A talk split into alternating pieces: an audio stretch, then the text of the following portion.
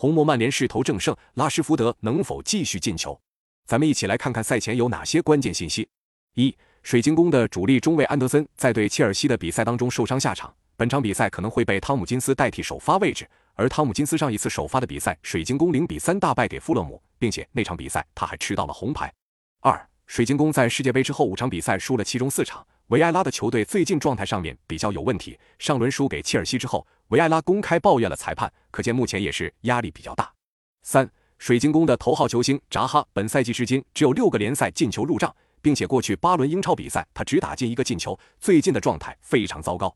四，曼联前锋拉什福德目前正值巅峰，过去七场他出场的比赛全部有进球，一共打入了八粒进球。